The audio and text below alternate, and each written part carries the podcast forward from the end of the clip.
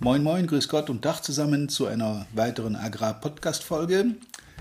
Heute mal mit dem Thema, das mir im Urlaub gekommen ist, aus dem ich gerade eben erst zurück bin. Ich war in Bayern übrigens, sehr schönes Land, empfehlenswerter Urlaub auf dem Bauernhof mit Pferden, Tieren, auf dem Land, herrliche Gegend, Berge. Aber ich schweife ab.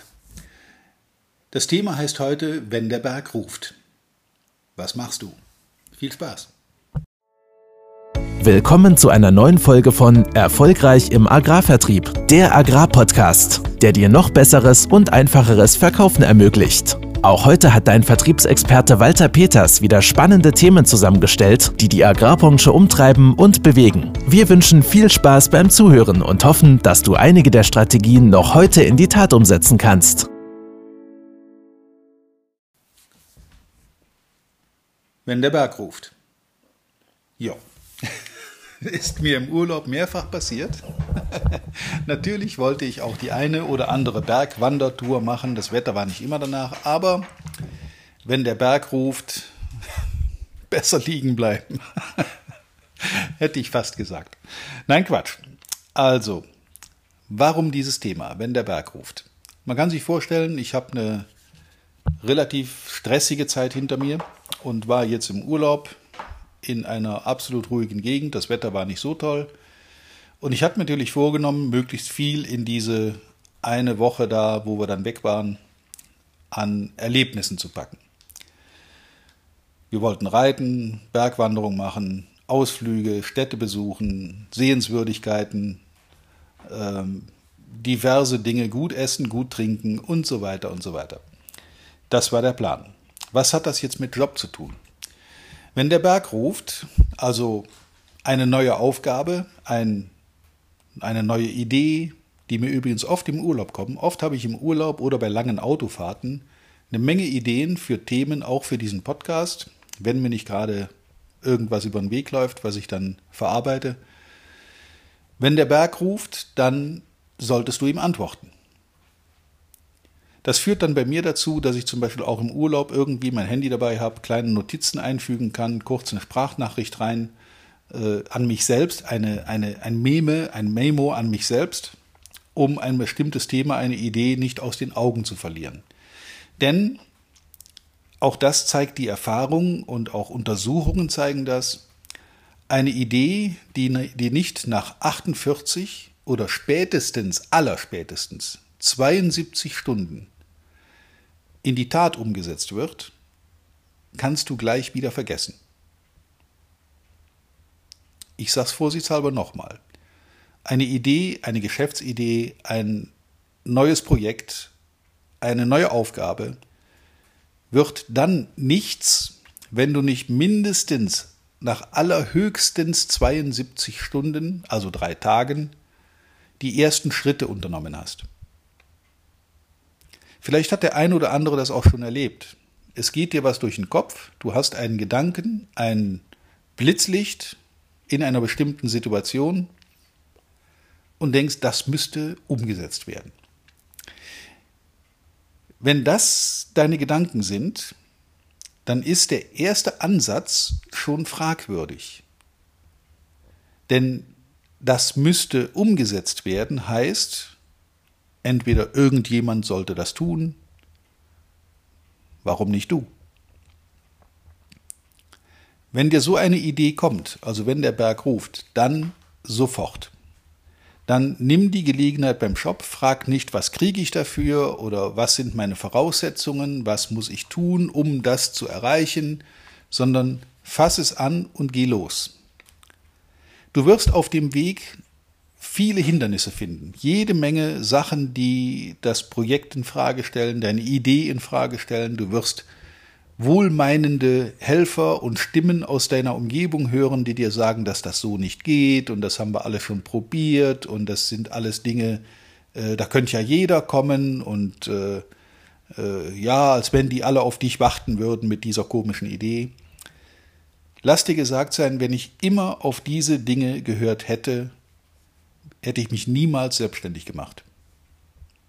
Wenn du eine Idee im Kopf hast, auch wenn die ein bisschen verrückt erscheint, das schleift sich dann schon ab. in der Realität. Es wird dann schon die einen oder anderen Regulatorien geben, warum irgendwas genau so nicht geht. Aber redest dir um Gottes Willen nicht von vornherein selber schon kaputt. Das müsste man umsetzen, heißt, ist zwar eine gute Idee, aber hm, da sind bestimmt schon andere drauf gekommen, das lasse ich lieber, die haben gerade nicht auf mich gewartet. Äh, vielleicht gibt es da auch gar keinen Markt für und vielleicht ist das sowieso eine Schnapsidee. Und es ist natürlich viel bequemer, wenn so ein Berg dich ruft. Ach nö, ich bleibe lieber hier liegen, wo ich bin. Äh, es ist bequem, ich bin auf dem Sofa, der Hund kuschelt, äh, ich habe mein Glas Wein oder Glas Bier vor der Nase, der Fernseher läuft. Nö, jetzt mal erstmal nicht Idee. Wenn das passiert, dann machst du deine eigene Idee sofort im Ansatz kaputt. Also lass das einfach. Lass das einfach. Wenn dir eine Idee kommt und du hältst die für eine gute Idee, dann schreib sie zumindest auf den Zettel und zwing dich dazu, innerhalb von zwei, maximal drei Tagen die ersten Maßnahmen zu ergreifen, dieser Idee näher zu kommen. Weil wenn du das nicht tust, dann garantiere ich dir, werden viele, viele Stimmen, auch deine eigenen im Kopf, dafür sorgen, dass du es lieber lässt. Es ist ja auch viel bequemer, das nicht zu tun. Warum soll ich das tun? Es hat mich keiner gezwungen. Es hat auch keiner verlangt von mir, dass ich das tue. Ich werde doch nicht dafür bezahlt, dass ich jetzt irgendeine Idee entwickle, ähm, zu einem Projekt, zu einem neuen Markt, zu einer neuen Kundengruppe, was weiß ich, was da dir in den Kopf kommt. Lass das. Wenn die Idee komplett unrealistisch ist, wirst du das früher oder später merken. Und was ist dann passiert? Du hast deine Gedanken in Worte gefasst, du hast die zu Papier gebracht, du hast ein paar Hinderungsgründe aufgeschrieben, aber auch was spricht dafür, Vielleicht sind die, die Gründe, die dagegen sprechen, mehr als die, die dafür sprechen.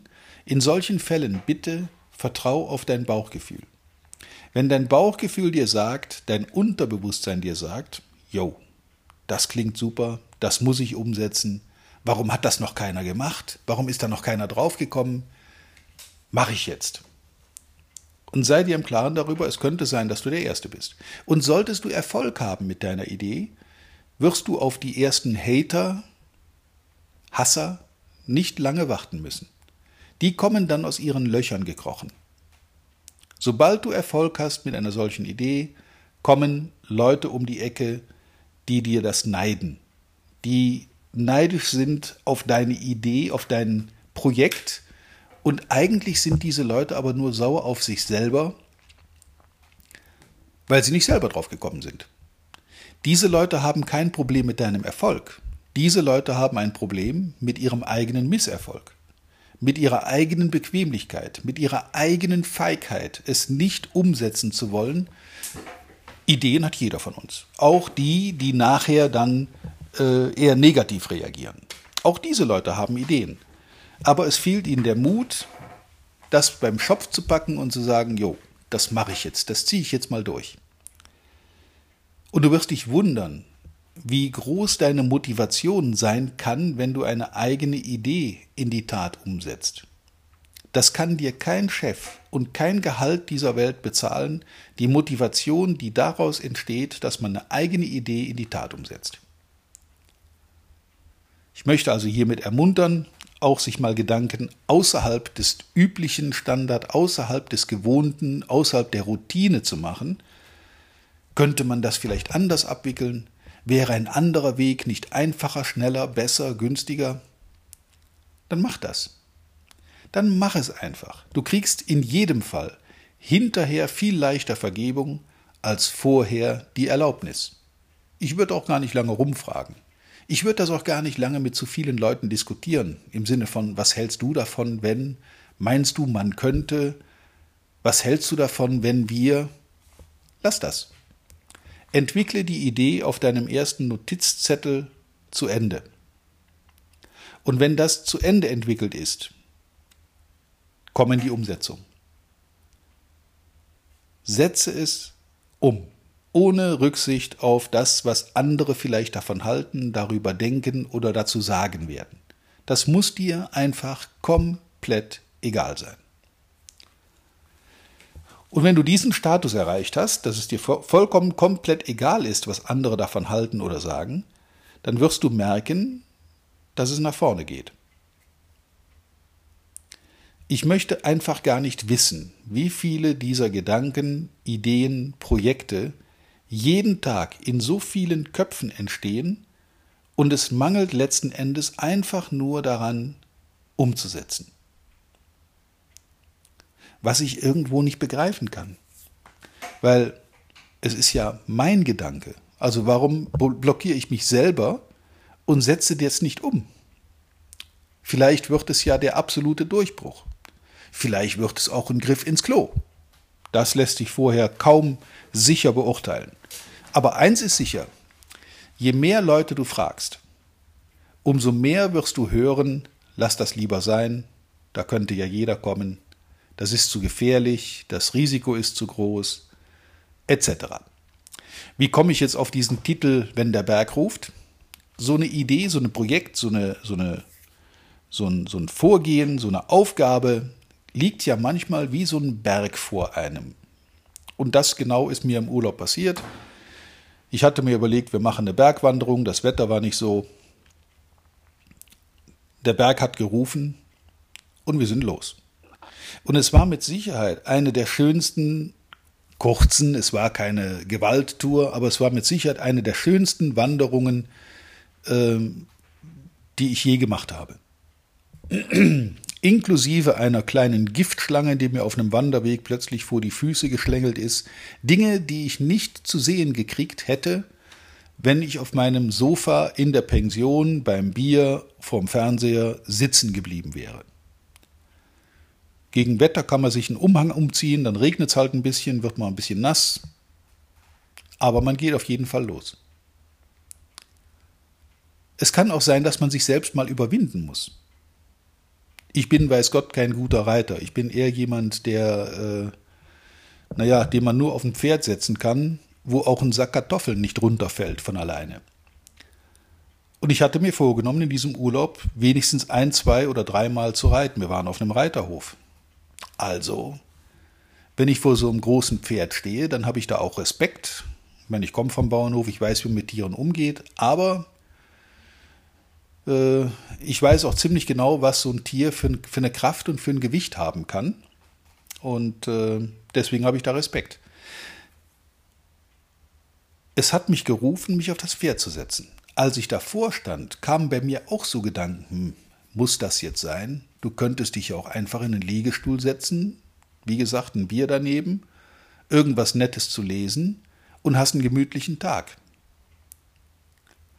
Das sind die Momente, wo man dann selber sich überwinden muss. Wo auch ich mich manchmal überwinden muss, wo ich sage, so, jetzt Schluss mit der Grübelei, rauf auf das Tier und los. Und auch dieser Ritt war ein Erlebnis. War absolut ein Erlebnis. Wir haben Dinge gesehen, wo ich ohne Pferd wahrscheinlich nie hingekommen wäre. Aber Sinn des Ganzen ist, die eigenen Selbstzweifel zu besiegen. In Aktion kommen, nach zwei, maximal drei Tagen umsetzen, wenn es möglich ist, auch sofort eine Entscheidung treffen. Es gibt die Gelegenheit, weil irgendwo ein Reiter ausgefallen ist, da ist noch ein Pferd frei, da ist ein Platz, kannst du mit, wenn du willst. Sofort zugreifen und mitmachen. Nicht grübeln, nicht um Erlaubnis fragen, nicht rumdrehen, rumdrucksen, sondern machen. Komfortzone verlassen. Oh, das wäre auch nochmal ein Thema. Komfortzone verlassen im Podcast. Überlege ich mir noch. Okay, das soll es hierzu gewesen sein. Wenn der Berg ruft, antworte ihm und stell dich nicht taub. Ich wünsche dir viel Spaß dabei, viel Erfolg und wie immer natürlich reiche Ernte. Bis zum nächsten Mal.